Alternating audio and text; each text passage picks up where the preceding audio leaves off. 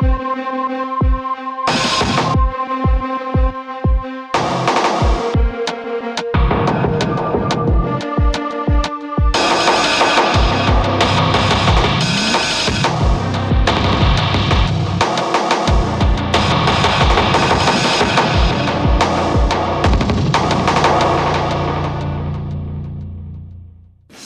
Всем добрый вечер. Вы смотрите и слушаете YouTube-канал «Живой гвоздь». У микрофона Лиза Аникина. И сегодня у нас эфир коммерческий, мы продолжаем говорить о бизнесе в условиях кризиса. И в гостях у нас сегодня Геннадий Исаков, бизнесмен и SEO, совладелец сети премиальных, премиальных химчисток «Бьянка». Здравствуйте. Здравствуйте. Для начала хотелось бы познакомить вас с нашими слушателями. Можете рассказать о том, как вы, в принципе, в бизнес, в бизнес пришли? А, мне 29 лет, это с бизнесом я занимаюсь а, ну, так, если брать по-серьезному, лет с 18, понятно, что еще были какие-то подростковые истории, э, такие юношеские предпринимательские шаги. Э, с 18 лет я в бизнесе, сначала это был IT-бизнес, э, он очень профильный к моему образованию, я учился в Израиле три года, и, соответственно, когда вернулся в Россию обратно, попробовал себя в этом бизнесе, разочаровался. Почему? Подождите, почему? А, почему разочаровался? Да. А, ну, я работал в B2B сегменте, мы занимались заказной разработкой, это регулярные кассовые разрывы, потому что ты живешь от платежа до платежа угу. в бизнесе, да, у тебя там 10 условных клиентов, ну, сейчас грубо, неважно, даже если 100, плохо работает принцип Паретта, да, то есть и у тебя всегда меньшее количество клиентов, приносят э, больше всего денег. И, соответственно, если у тебя хотя бы один отваливается, ты начинаешь это сразу чувствовать на здоровье компании. А потом, э, если они еще и платят не вовремя, ты получаешь кассовые разрывы. Этим этот бизнес, наверное, мне стал неинтересен. В целом B2B я не очень с тех пор люблю. Вот. А потом в 2015 году есть там история, как я познакомился, ну, для себя открыл человека в Сочи, в бане, как и все прекрасные события в жизни у нас все началось в бане. А, и, собственно, он пригласил меня поуправлять проектом, а, который находился тогда в Сити. Этот проект до сих пор там работает, в Эфимоле. И это была химчистка. Бьянка или еще нет? Нет, это еще была не Бьянка. И, соответственно, когда мы уже начали там работать э, э, в Сити, э, на одном рынке мы познакомились с моими текущими партнерами в Бьянке. И в 2018 году я ушел из предыдущий, предыдущего проекта, который в Сити работал, и э, перешел в Бьянку. Ну и, соответственно, вот пять лет я в Бьянке, за это время успел стать и совладельцем. Э, и вот как раз 1 апреля, буквально через три недели, я выхожу с этой уже должности, остаюсь только в роли одного из акционеров. И дальше ну, дальше будет интересный путь, наверное, как-нибудь обсудим за ближайший час. А почему уходите с должности? А, по нескольким причинам. Наверное, ключевые я дошел до всех своих опционных э, конвертаций, да, то есть у меня была определенная программа мотивации, на которой я был завязан. Я дошел до, до всех своих э, там, ключевых цифр, сконвертировался и решил, что нужно попробовать себя в чем-то еще. А, по поводу того, как вы начинали, вы так сказали, ну, такие подростковые опыты, бизнес, как будто это очень частая история. А что это были за опыты? Мне просто интересно уже скорее а, с точки зрения понимания вас. А, да, блин, да ерунда всякая на самом деле. Ну там, я не знаю. Жвачки продавать одноклассникам? А, ну да, что-то из серии тоже было. Я когда вот учился как раз три года в Израиле, у меня был в, в общежитии такой магазинчик, который находился в комнате, где, где я жил. И да, там были в том числе какие-то жвачки, там сэндвичи продавали. А, ну, вот такой, да, местечковый э, подростковый бизнес. Что вы предложили Бьянке, что вас взяли в совладельцы? Предложил. Да, как так получилось, что вы просто зашли со стороны и так, ну, теперь я один из акционеров? А, ну, это всегда договоренность а, обеих сторон, и стороны должны быть заинтересованы в таком слиянии. Я думаю, что первое то, что, ну, собственно, я показал там, на тот момент трехкратный рост а, по обороту компании, и мы очень успешно прошли кризис пандемии, ну, точнее, начнем с локдауна и потом все последствия. И вот где-то как раз э, в то время мы договорились о том, что я стану одним из совладельцев. Часть доли я выкупил, и часть доли у меня находилась в опционном пуле, который со временем сконвертировался. А каким образом вы добились такого увеличения прибыли? А, пока не про прибыль, там только про выручку. А, давно к чего, на самом деле, ключевое это доставка. А, мы запустили ее как раз в 2018 году. Это на самом деле и стало основой вообще моего появления в Янке, да, то есть мы вокруг этого направления и говорили.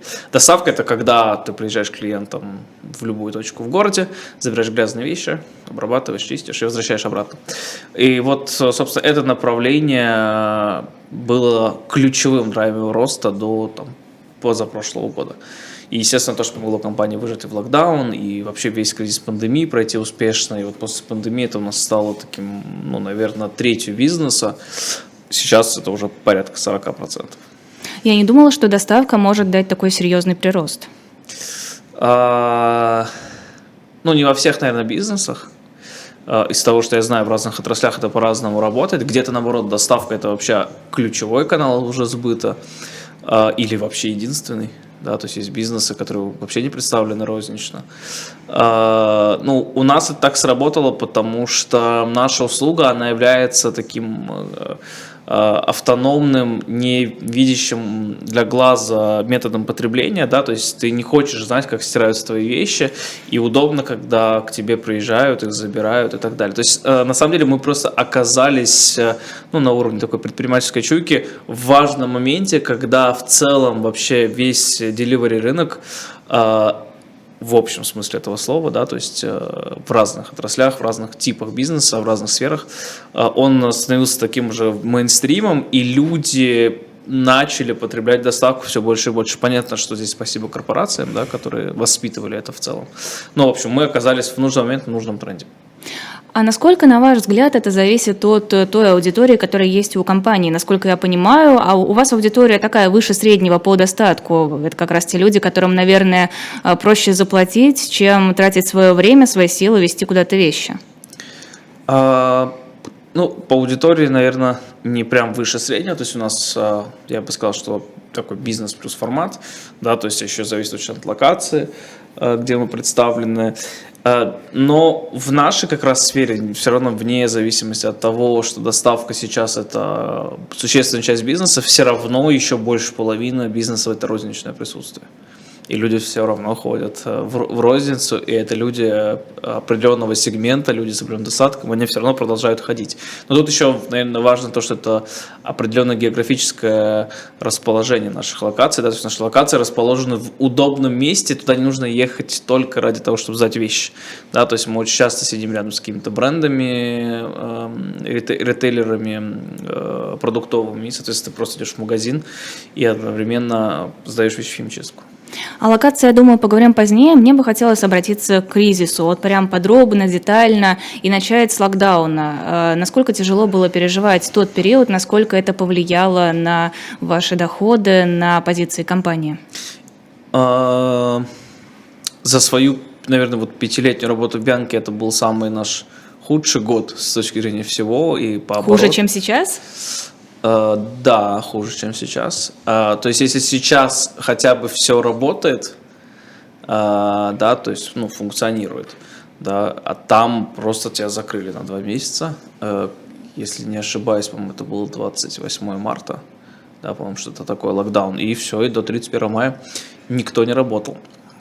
То есть тебя полностью перекрывает кислород с точки зрения потоков денег, да, то есть не идет выручки. Плюс тебя контролируют э, у сотрудников, э, выходит или не выходит. Э, ну, на самом деле, да, был один из сложнейших годов, которые я в целом могу вспомнить. Хорошо, а сейчас как выглядит ситуация вот за, за прошедший год, как изменилась? На фоне чего?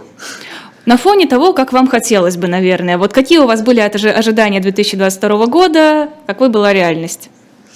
А, бли, близкие друг к другу. Ну, Серьезно? То есть план факт очень близки оказались друг к другу. Ну да, так и есть. То есть не было проблем с оттоком клиентов, не было проблем с оттоком сотрудников? А, с сотрудниками попроще, наверное. Э, то есть даже те, кто, ну, условно, ушли в отток э, или попали вот в этот черный, да, так называемый, то э, мы договорились на удаленку, ну, там, где нам важны были сотрудники. Э, есть даже те, кто до сих пор э, в таком формате работает, уже год прошел.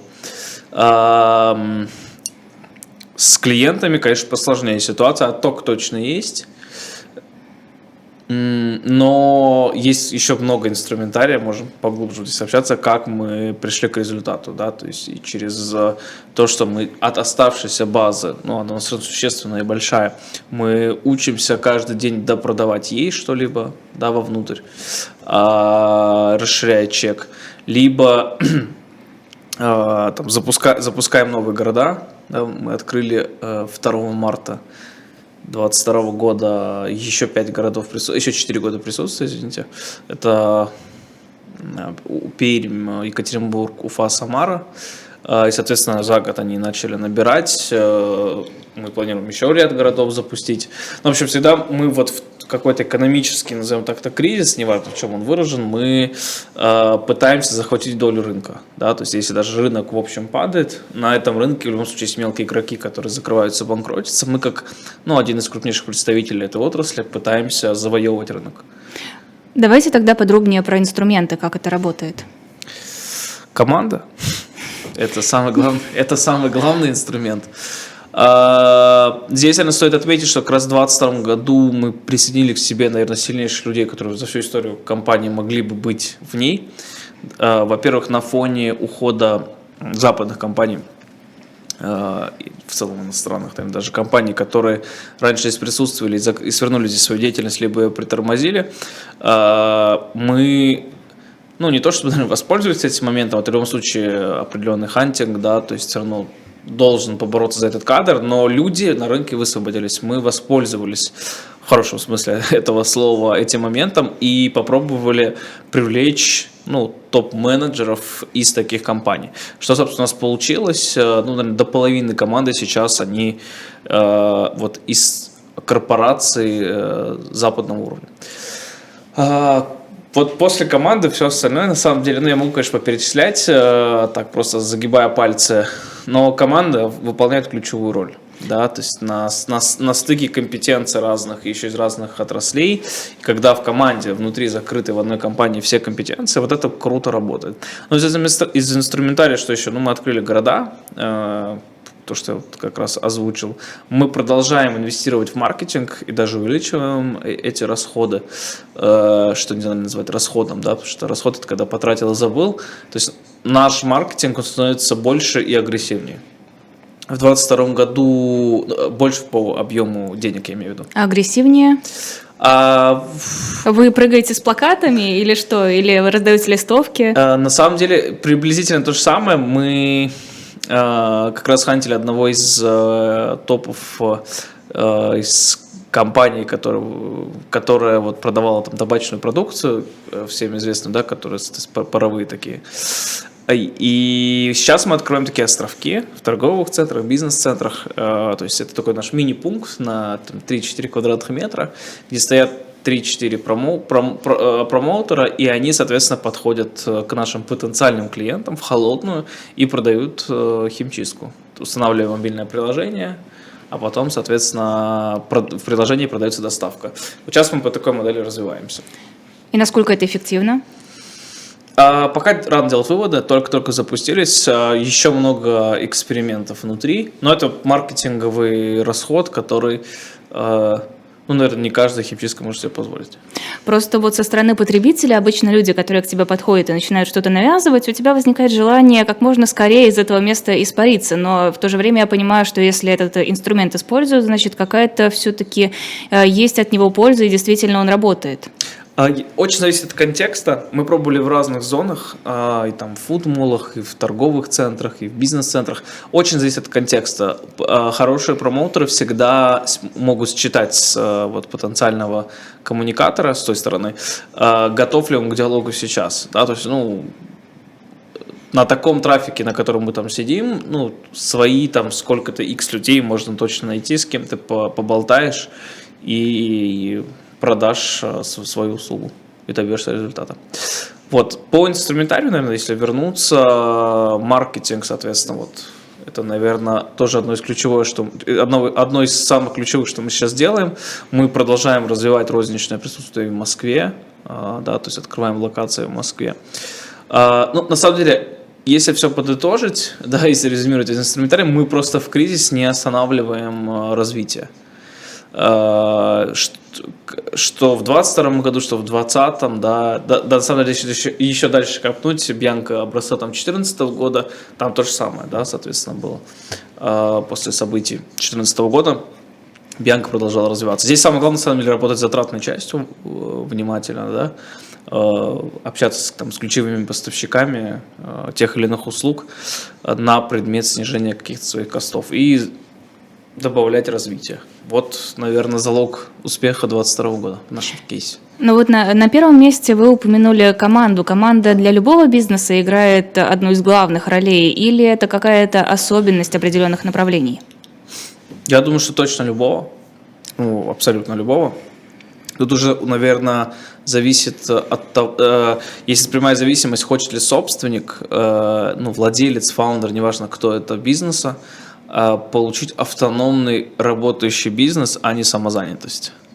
Да, то есть э, очень много людей э, не только в России, вообще в целом, если брать по миру, занимаются не бизнесом, а по сути самозанятостью, да, то есть ты откроешь какой-то прилавок, а, сам за ним стоишь. Даже, кстати, химчистки в Европе, а, обычно это самозанятость, то есть это какой-то парень, там, который основал эту химчистку, он ее открыл, он же там принимает вещи, он же стирает, он же гладит, он же коммуницирует с клиентами, то есть это, по сути, самозанятость, не что иное.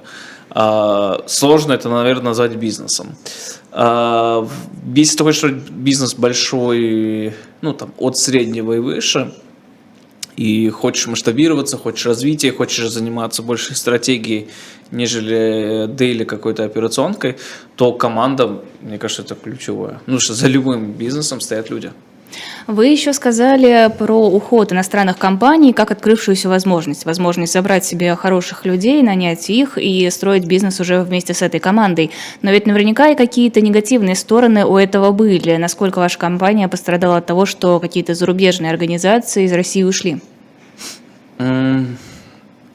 Слушайте, ну вот э, из того, что я так помню, на на конкретно нашем кейсе мало что пострадало и мало что было подвержено уходу и там как следствие ухода иностранных компаний. Мы там только в, в паре химических средств попали под двойное назначение, но в целом это легко все заменимо. Я не скажу, что мы, мы конкретно почувствовали в плане поставок или чего-то чего такого э, э, из-за ухода иностранных компаний. Но это конкретно наш кейс, э, наверное, не очень применим ко всем компаниям России, потому что много кто пострадал. А ко всем компаниям в смысле вашей же направленности, Нет, или... А. в целом, в целом. Хорошо, ну то есть, в принципе, химчистки, если говорить о вашем секторе, они не завязаны каким-то образом на поставки зарубежные? Нет, собственно, у нас все европейское оборудование стоит на фабрике и химия. Но с ними нет проблем? С ними нет проблем, да, они их везут. А, и, наверное, у нас еще чем упростилась ситуация, у нас наземный транспорт доставляет все это, mm. а не воздушный. Поэтому, в общем, у нас достаточно уникальный кейс для Э, сегодняшнего бизнеса в стране. Очень удачно просто попали в хорошую позицию. Да, да, да, да, да. Во-первых, да, потому что не самолеты, во-вторых, ну, у нас нету э, ничего, что связано э, там вне химии, да, то есть мы возим там либо химию, либо оборудование. Все больше ничего, собственно, мы не возим. Оборудование нам сейчас не нужно было в 2022 году, химия, ну, едет спокойно в целом. Ну, с какими-то сложностями для поставщиков и дистрибьюторов, но это уже не наша головная боль. Вы говорили про регионы, про то, что открываете какие-то новые города. Где, в принципе, у вас сейчас есть э, точки? А, ну, все, что восточнее Москвы. Сейчас, ну вот если от Москвы по расстоянию брать, это а, Нижний Новгород, а, там, Казань, Самара, а, Екатеринбург, Уфа, Пермь. Ну, то есть крупные города. Да, это миллионники сюда. Да. А Петербург? Петербург чуть-чуть позже, сейчас к нему присматриваемся. А, уже на самом деле два года как присматриваемся. Немножко другой рынок по потреблению. А, тут, наверное, отмечу не чем Петербург хуже, а как Москва потребляет. то есть в Москве очень большое потребление брендов люксовых, да, то есть брендов, которые там, ну, стоят условно от 500 долларов за изделие и ну, без верхней границы там в целом. А, и, соответственно, эти вещи обычно люди обрабатывают в, химчистку, в химчистках и сдают в химчистку. В Питере меньше, скажем, такого, скажем так, такого тренда и э, паттерна потребления вообще в целом у жителей, какого бы достатка они не были, то есть там нет такой прямой корреляции. А, и это создает определенную проблему. И мы изучаем не только с этой стороны, а еще со стороны конкурентов. Да, мы в Питер уже, наверное, так десантировались несколько раз на предмет э, анализа рынка. Пока видим риски. Э, потому что, по сути, город очень сопоставим с Москвой по экономическому потоку денег внутри. При этом мы понимаем, что достаточно большой, там нельзя будет обойтись одной локацией, как во всех регионах, где мы представлены, кроме Москвы. Мы, у нас каждом регионе по одной точке, флагманской, красивой, на самой главной улице, но одна. А Питер э, большой для, для одной точки, да, то есть там нужно сделать, будет сделать какую-то сетку. Э, там, из пяти точек, как минимум, наверное, там от пяти до семи локаций. Плюс там точно нужна будет доставка, да, и это все э, большие вливания денег на старте. И если просто ставить на чашу весов, что лучше развиваться в Москве или в Питере, ну, с учетом того, что у нас очень известный бренд на московском рынке развитая инфраструктура, и в целом наша фабрика находится в Москве, пока, кажется, в Москве еще не весь рынок окучен, поэтому лучше инвестировать туда, где ты точно знаешь рынок, и у тебя нету хотя бы этой проблемы, да, что ты не знаешь рынок. Наверное, в большей степени это пока наш риск, который мы внутри не перебороли психологически. А я не понимаю, почему такая проблема с э, Питером, но у вас есть филиалы в регионах других? А, в регионах еще конкуренция очень слабая. Mm. Если брать регионы, которые не являются Питером. И при правильном качестве, при правильной коммуникации и том, как мы выглядим, да, то есть как выглядят наши приемные пункты, которые сложно назвать приемными пунктами, то есть это настоящие салоны, э, то есть бутики такие. И э, сейчас, наверное, выражусь грубовато, но в целом позволяет очень легко вынести конкурентов. Буквально за год нашего присутствия становится очень ощутимо для конкурентов наше присутствие. Так вы монополисты? Э, в регионах? Ну, наверное, да, в Москве точно нет. А, хорошо, но если... Но это не монополизм, да, в чистом виде. Это, по сути, ну, то есть мы конкурируем э, качеством, сервисом, э, э, диджитальностью, и очень быстро региональному конкуренции становится плохо. Не скажу, что кто-то еще из них закрылся, но, но им становится плохо. То есть до этого они владели всем рынком. А насколько ощутимо доходы, которые вы получаете в регионах, окупают то, что вы туда привносите? Ну, то есть одно дело Москва, где вы сами сказали, что люксовые бренды, понятное дело, люди готовы платить много. А если говорить о регионах, то есть вы делаете там действительно полноценный салон, который может конкурировать с уже имеющимися местными компаниями, но насколько это окупается? Для нас, как для компании? Да. А, сопоставим с Москвой, если про финансовые модели говорить, э, очень сопоставимо. Э, ну, давайте так, с Москвой наши, там, образ, нашего образца там трехлетней давности. Сейчас в Москве у нас сильно все быстрее происходит. Но это и более фундаментально, да, потому что в Москве все равно есть конкуренция. Э, с локациями раз в какой-то период могут происходить проблемы, да, там, если брать на горизонте там 10 лет, много что подвергалось Э, воздействию на там, локации, да, то есть были какие-то локации там, с выручкой топ-3 в сети, да, есть у нас 36 точек в Москве. А, и, например, закрывали парковки, э, там, или вот историю, когда их водили в целом, да, например, у нас была точка на Садовом кольце, ну, такая, одна из ключевых сети, в сети и просто а, убирают возможность парковаться, и точка там буквально за полгода скатывается в никуда. Угу. И в регионе этой проблемы э, практически не существует. Ну, там, наверное, есть другие проблемы. А, ну, объем рынка, наверное, это единственная проблема, которая там существует. Серьезно? Ну, естественно, он не только как в Москве, это все равно ограничен. Но в нашем сегменте, э, мы же работаем не в масс-сегменте, нам достаточно своих, ну, там, x тысяч человек, да, там, несколько, десят, несколько тысяч человек, и в целом у нас уже все хорошо. И в каждом городе-миллионнике России есть, есть такое количество людей. А этот X равняется чему? Вы можете как-то назвать приблизительные цифры, сколько у вас клиентов в разных городах? Ну, давайте в отдельности не буду. Угу. Там все равно есть какой-то гриф э, коммерческой тайны. А в целом у нас порядка 200 тысяч клиентов. А в целом по всем По всей сети, угу. да, по всей России, да. и 50 тысяч из них это активные клиенты. Активные клиенты это те, кто к нам приходят раз в месяц. Это много или мало? Смотря для кого. Ну, то есть, если там мыслить э, масштабами продуктовых ритейлеров... Ну, не знаю, это- сравнивать с конкурентами, например. Да, да, это много. Мы одни из лидеров. Это очень много. Еще по поводу регионов. Э, Во время этого кризиса вы ощутили какую-то разницу между тем, как обстоят дела в Москве, и тем, как э, в регионах? Да, отток там больше, чем в Москве. То есть у нас э, здесь, наверное, есть такая характерная черта. Э, если в регионе мы занимаем прям премиум сегмент, то в Москве, вот как я и сказал, мы все равно находимся в таком бизнес плюс. Э, И, ну, естественно, люди, которые побогаче, на фоне там событий последнего года э, чаще перемещаются, да, по тем или иным причинам, там, кто-то перестраивает свои какие-то логистические цепочки, да, потому что у него товар какой-то не доезжает до России, ну, неважно, у каждого свои какие-то причины, и там люди больше подвержены сейчас перемещениям, и видно, что отток клиентов больше, чем в Москве. В Москве у нас все равно из-за того, что больше, э, не больше, а вот аудитория начинается с бизнес плюс и доходит там до люкса. Э, Вот э, тут, наверное, меньше оттока. Он есть точно во всей сети, но разные пропорции. А пропорции проблем с сотрудниками, я имею в виду того, что кто-то уходил на удаленку, они одинаковые в Москве и в регионах? А у нас в регионах практически нет офисной структуры. То есть там есть просто управляющий города и все, и администраторы в салоне. То есть все управление в Москве. То есть никакая удаленная работа там невозможна? А, там только очное присутствие. А там кризис сотрудников не почувствовали? А, Не репрезентативно будет в нашем случае, потому что сотрудников мало, то есть на город три человека всего. То есть мы- я, я вам сейчас скажу, нет, но, но, возможно это не- неправда для города. А насколько сложно удерживать какой-то уровень качества в условиях кризисных?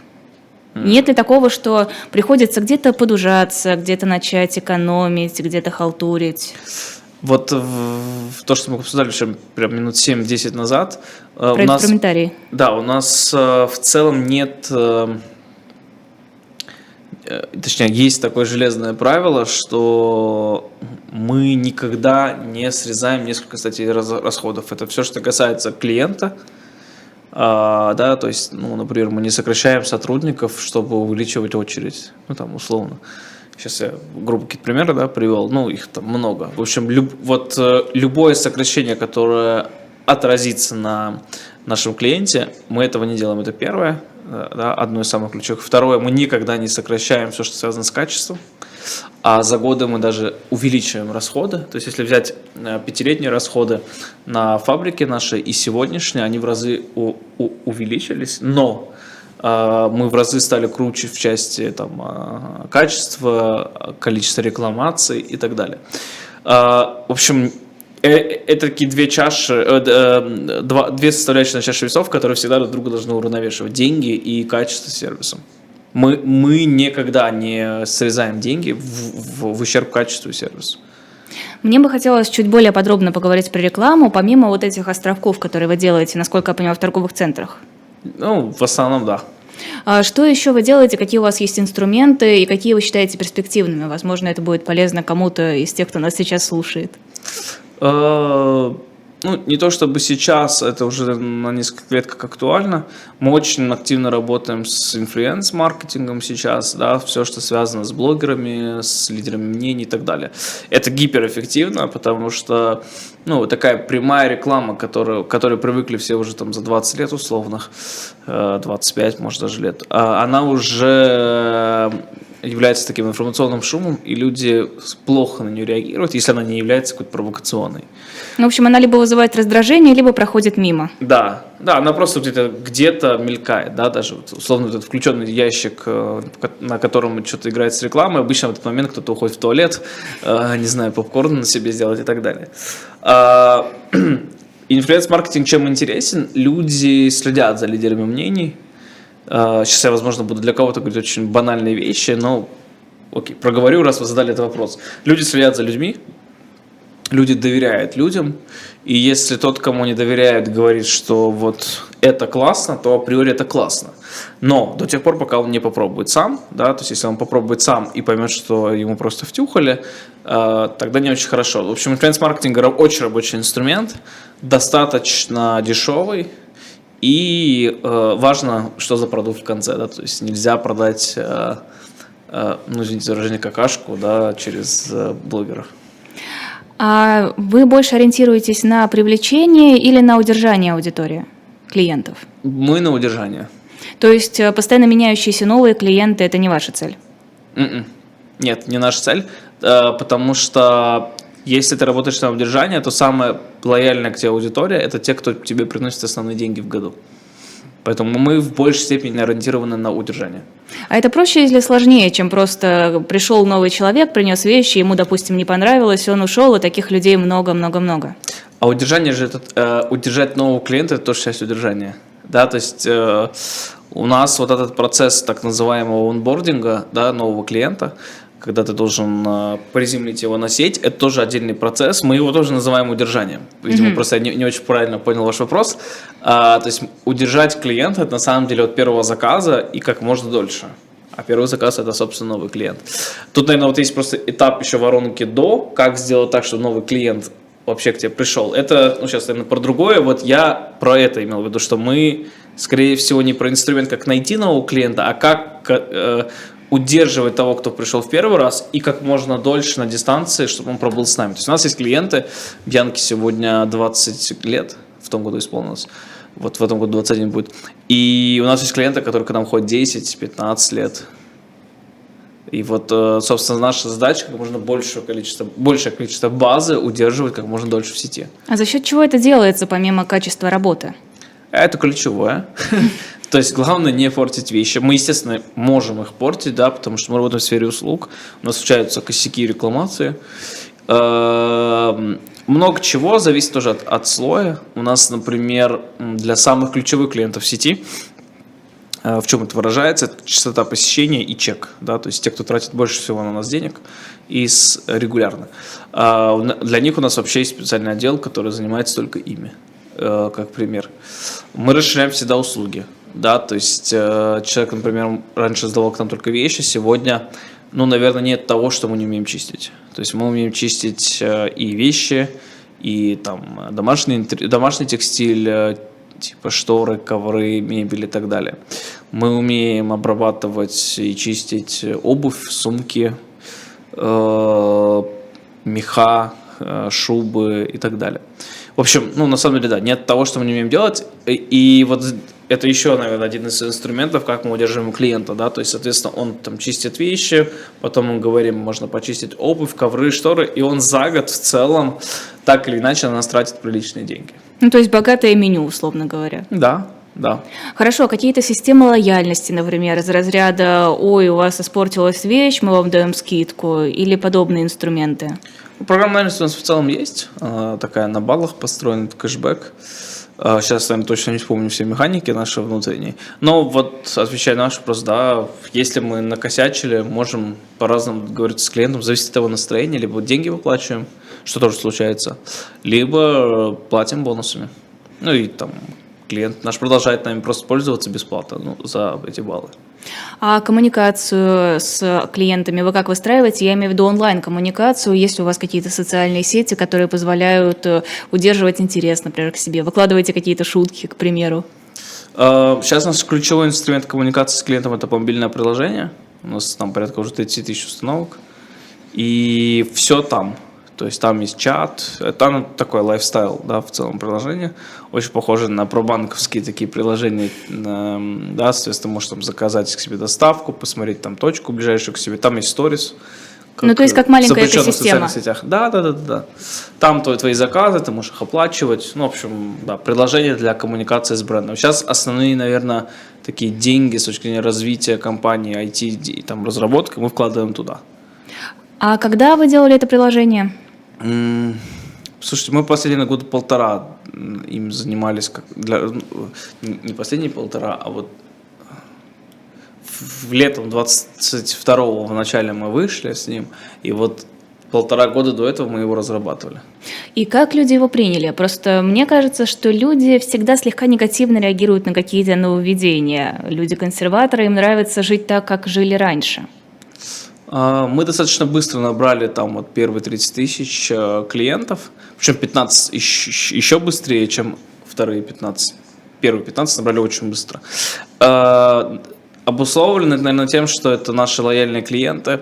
И в целом, вот повторюсь, у нас лайфстайл приложение, да, то есть оно очень похоже по типу потребления на банковские э, мобильные приложения потому что ты пользуешься химчисткой регулярно, если ты ее потребитель, э, да, то есть это как пользоваться там, соцсетями, мессенджерами, банковскими приложениями. Вот мы, наверное, входим вот в этот список обязательных приложений к открытию там, ну, раз в неделю хотя бы.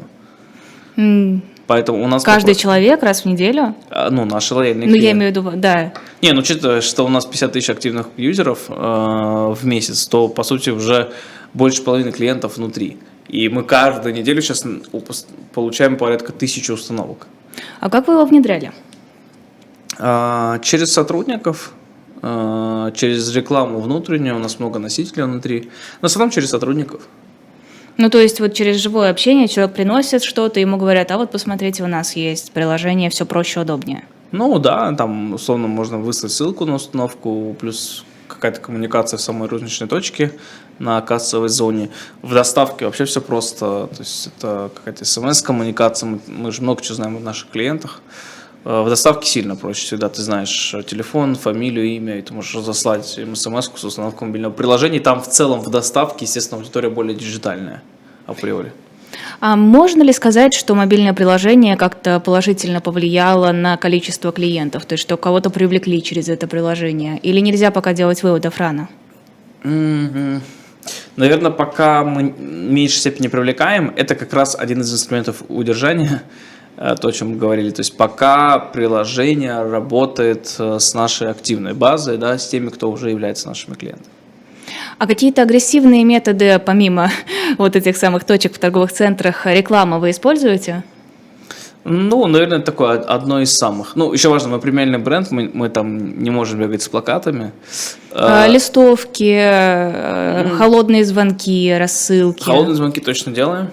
А, да, наш колл-центр э, постоянно обзванивает а, клиентов, новых клиентов, да, то есть мы используем ну, легальные способы добычи баз, да, на всякий случай, если кто-то не знает, есть такие способы, их не обязательно покупать у мошенников, то есть сотовые операторы в России обезличенно могут предоставить тебе доступ к определенной выборке в базе, да, то есть ты можешь задать какие-то сегменты, сколько человек тратит там на телефонию, э, в какой зоне он живет в Москве, не зная при этом, кто это э, и подробности все эти, тебе просто... Вообще без личных данных. да, тебе без Только личных номер. данных просто... Нет, даже номер тебе не дают. То есть э, э, тебя сотовый оператор э, твою, твой- тво- твою систему телефонии соединяет, и ты звонишь обезличенно. И если клиенту потенциальному стало интересно, он уже сам должен оставить э, свои данные. То есть ну, они не могут распространять персональные данные без одобрения. Я даже не знала, что существует такая система. Да, мы, мы тоже недавно для себя такое открыли. Это очень клево. А, Хорошо, но возвращаясь ко всяким там листовке, не знаю, рекламу в лифте, Нет, такое мы не используем. неэффективно или это не работает на вашу аудиторию? И не работает наша аудитория, это вот формат, как реклама по ящику. Это уже инфошум. Ну, то есть, э, не помню, правда, когда сам это делал, из почтового ящика когда достаешь эти листовки, ну, кто их читает? Они обычно из почтового ящика отправляются в мусорку. Но почему-то же это используют, значит, где-то оно работает. А, возможно, на определенном продукте, на определенных сферах, на определенную аудиторию. Возможно, работает, но, но не в нашем случае. А, Что, по вашему мнению, ждет сервисные какие-то проекты в будущем? Насколько они перспективны и, учитывая общую экономическую ситуацию в стране и, в принципе, какое-то отношение аудитории? М, Ну, точно будет сильное перестроение рынка. А, Какого рода?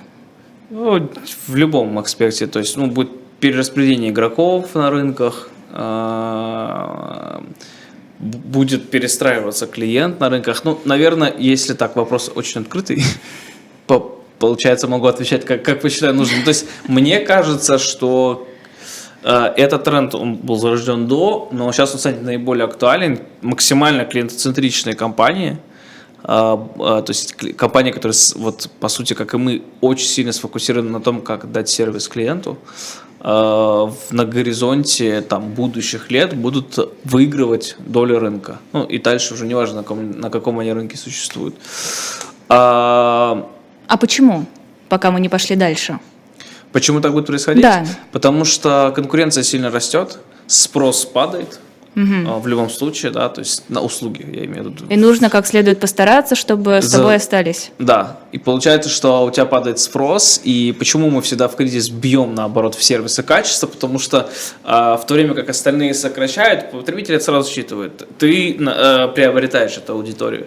И в любой кризис э, экономического плана, да, неважно, этот год, прошлый, 20 лет, назад, это, правила всегда в целом одни и те же. На самом деле, если смотреть в ретроспективе, э, огромное количество компаний, которые сегодня являются гига- гигантами, они зарождались в кризис.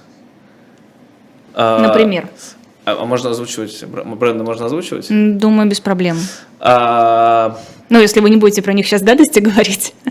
э, не, а зачем мне про них говорить гадости? А, ну, сейчас. Что-нибудь такое вспомню, прям очень публичный какой-нибудь кейс был. Просто интересно, кто начинал свой путь в период, когда, в общем-то, многие закрываются. А, то, сейчас, наверное, не вспомню точно по названиям, э, ал- много алкогольных брендов так существовали. А, Они поднимались в кризисные моменты. Ну, сейчас без названия. Если я не ошибаюсь, ну, давайте это потом проверим. а, Apple зародился как раз в период кризиса в головах его фаундеров. Надо будет проверить, А. это интересно. Ага. А, Потому что, если я не ошибаюсь, это был 78-й, что ли, год. А, Ну, короче, можно Я, чек- я даже сейчас проверю, я не можно поленюсь. чекнуть. А, пока я проверяю, хотелось бы еще поговорить про новый ваш проект. Это шаурма. О, Неожиданно, очень неожиданно. Почему шаурма? Почему сейчас?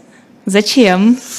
А, кстати, очень связано то, что мы сейчас прямо за минуту до этого закончили обсуждать это, что сейчас проверяете. А, я считаю, что сейчас будет очень сильная перетряска конкурентов, э, э, игроков на рынке ресторанном, э, если его общим словом, да, так а, а, обо- обобщить всех, всех игроков на нем, да, то есть от там стритфуда до ресторанов высокого класса. А, в каждом сегменте будут свои какие-то критерии, почему так. Но мы захотели, опять же, на, э, скажем так, на кризисном этапе э, запустить что-то, что в будущем станет хорошей сетью. У нас есть определенные планы. Э, Мы считаем, что в целом шаурма это продукт, который не имеет тренда, он очень массовый, и все там, э, кто сегодня являются, там, неважно, богатыми, бедными и так далее, они в 90-е ели э, шаурму метро, и в этом есть какой-то свой вайб. Но сейчас, например, имея там деньги, какой-то достаток, э, вряд ли ты пойдешь есть у метро шаурму. А как же почувствовать тот самый вкус молодости? Вот, мы для таких, собственно, открыли формат на Патриарших, мы запустили шаурму. И э, это тот концепт, куда приятно зайти. Там Ну, то хороший- есть это не ларек. Это не ларек, но мы все равно сохранили такой восточный немножко колорит. А, Это выглядит красиво, но по-восточному. А, Это вкусная, очень вкусная шаурма из высококачественных ингредиентов и безопасности для здоровья. Так говорите, как будто шаурма это довольно ядовитая штука. Ну, ты же не знаешь, чье мясо висит на вертеле. Да, все эти шутки про шаурму. А можно сейчас уже прогнозировать, как будет развиваться этот бизнес, какие у него пер- перспективы? Мы хотим точно построить определенную сеть. А, Надеюсь, что у нас все получится, потому что мы сейчас как раз в стадии привлечения денег. То есть мы первую точку открыли за свои, и сейчас хотим а, развивать это в сети и, соответственно, привлекаем на это деньги. И от этого будет зависеть, э, как мы будем развиваться дальше. Ну да, я посмотрела 76 год, э, начало компании Apple. 76-й? 76 Ну, теперь надо будет отдельно погуглить, что у них там было с кризисом. О, видите, как попал практически? 78-й, я сказал. Но это да, к этому уже можно будет вернуться после эфира. А Сейчас уже можно говорить, насколько успешен ваш новый проект? А, да, мы первый месяц отработали в прибыль. Сейчас э, январь-февраль для ресторанки это такой несезонный период э, около нуля. Почему? Чё, чё- чё- Почему, э, почему это не сезон? А есть, так ис- исторически так складывается. Для, для февраля это один из самых плохих месяцев в году для ресторанной сферы. Я просто пытаюсь понять, чем это обусловлено. А погодными, может быть, условиями. Так наоборот, самая погода, чтобы сесть где-то и не гулять. А вот нет. А, Вот если особенно брать если патриарши, там а, всегда основные обороты и деньги находятся в летом, да, потому что все гуляют а, в этом районе, пьют, веселятся, а, кушают, едят. Едят, а, ну, то есть это Лето – это как тот период, он на самом деле не только ресторанов касается, там и кафешек. То есть, например, у кофе февраль там с, в сравнении с июлем это может быть 3-4 раза а, оборот больше. В ресторанах то же самое. Ну, то есть, наверное, это один из ключевых факторов, да, то есть меньше тусовки на улице. Да, и, соответственно, это влияет на вот этот пассажиропоток. Ну, то есть, сложно на сейчас представить, что кто-то гуляет по парку там, Горького. Да и- ладно, такая чудесная погода, снежок красивый. да, что, что гулять по парку Горького и, э, ну там, не знаю, зашел взять хот-дог, да, что ты увидишь в целом как обычную картину, там, не знаю, в июле в Москве. Вот, наверное, это один из ключевых, почему это не сезон. Ну, и в любом случае, любой бизнес, он сезонный, да, то есть когда-то больше оборотов, когда-то меньше. В целом, проект, ну, успешный. Мы еще много чего тестируем. А, скажем так, э, экономику мы поймали. А методы продвижения шаурмы у вас отличаются от того, что вы использовали в химчистках? Нет, в целом плюс-минус то же самое. Ну, только есть тоже при- там... э, то привод- они, то- но там есть просто промоутеры. Которые стоят около и зазывают, да? А около там в радиусе там 50 метров, да, и зазывают. Это очень рабочий инструмент. Вот как раз, мне кажется, промоутеры, которые около какого-то места зазывают, это наиболее рабочие промоутеры. Ну, да, да. Очень работает сейчас эффективно. Вот это, вот это все очень много у нас инфлюенс-маркетинга в том числе. А, да, то есть мы через лидеров мнений э, продвигаем э, узнаваемость нашей шаурмы, да, через каких-то авторитетных там фуд-блогеров, да, людей, которые специализируются, на идее, на которых подписаны, э, люди э, такие, скажем так, любители поесть э, вкусно и новые концепты любят узнать, телеграм-каналы различные. Ну, в общем, работаем с инфлюенс-маркетингом, да, то есть через лидеров э, мнений э, растим узнаваемость нашего бренда. А, да, и- и классика, там, не знаю, Яндекс.Карта и так далее. Вот. Какой-то обычный инструментарий. А по ассортименту, что у вас кроме шаурмы? А, Это ключевое, это монопродукт вообще на самом деле. То есть это ключевое. У нас просто есть шаурма разных видов. Там есть э, рецептура восточная такая, израильская. Э, Есть майонезная основа, это вот обычная вот шаурма, скажем так, да, русского варианта. Кюфту мы там делаем, это турецкий вариант. В общем, по сути, у нас концепт, мы, и мы еще продолжаем его доукомплектовывать, мы хотим собрать шаурму со всего мира.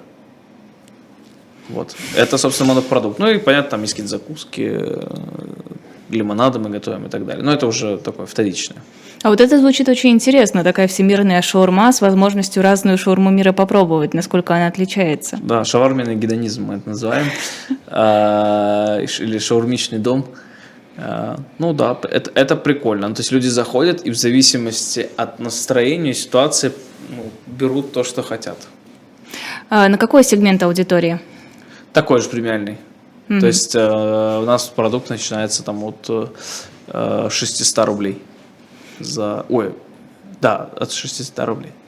А за пределы Москвы выходить планируете?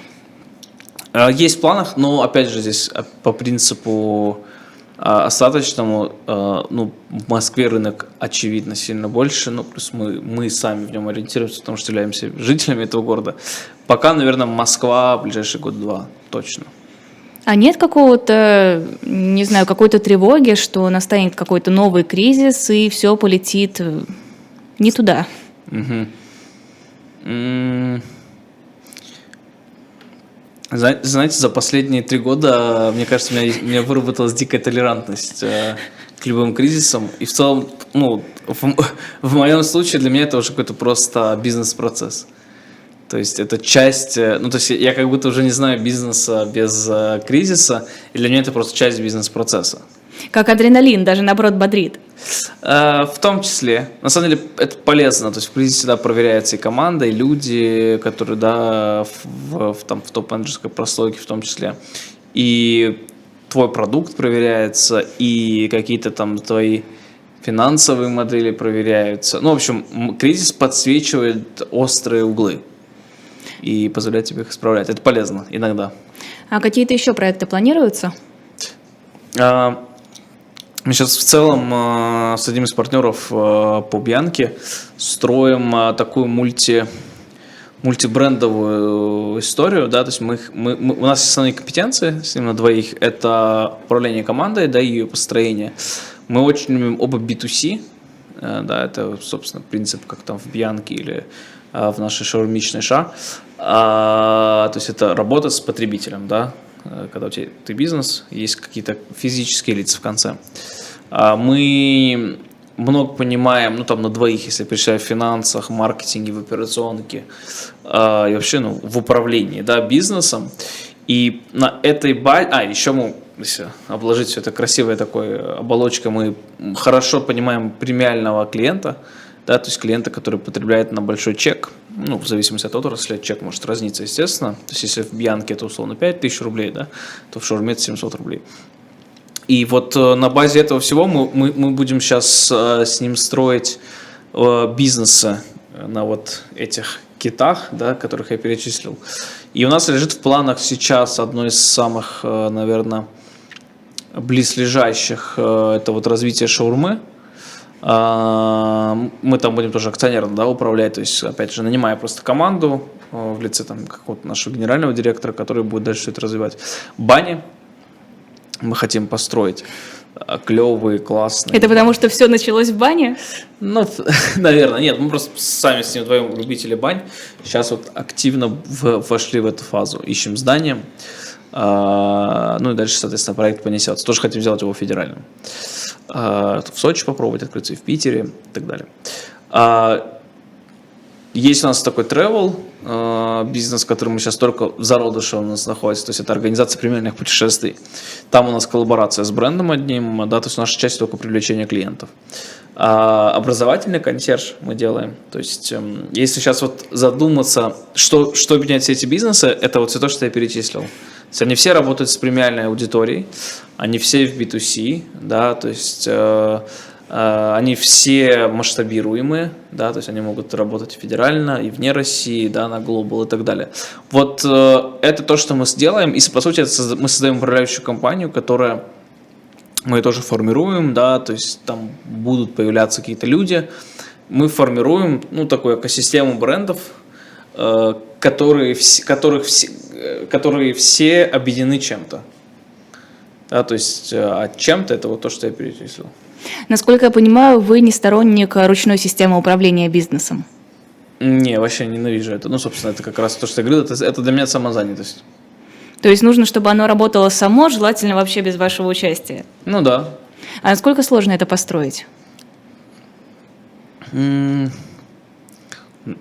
Думаю, что очень сложно. Но? И, и очень часто э, это даже не вопрос твоих компетенций. Много там есть проблем, начиная от психологических, из того, что я видел. Да, то есть если человек не умеет, например, делегировать, отпустить, это не всегда вопрос компетенции, каких-то hard skill ов. Иногда это просто на уровне психологии, да, то есть есть какие-то проблемы, которые тащатся там оттуда, оттуда, оттуда, оттуда. Э, собственно, там каждый психолог раскроет каждого человека по-разному. Это как один из примеров, почему это может быть сложно. А, Второе – это отсутствие компетенций. Есть люди, которые не очень понимают, как работает э, система и, люди. Э, Третье – это, наверное, не уметь работать с командой. Э, Я знаю клевых э, специалистов с крутыми компетенциями, с отсутствием психологических проблем, но они, например, не умеют э, ну, строить отношения с людьми, да, со своей командой. То есть твоя команда – это, по сути, ну, как бы это странно не звучало, это твои дети, да, с которыми ты должен уметь выстроить э, доверительные отношения в обе стороны. И очень часто именно это не дает э, построить большой бизнес автономный. Э, и в самом начале, то, что я сказал, команда – это главный инструмент любого бизнеса. Замечательное окончание нашего эфира. Это был Едадий Исаков, бизнесмен, SEO и совладелец сети премиальных химчисток Бьянка. Спасибо огромное и всего доброго.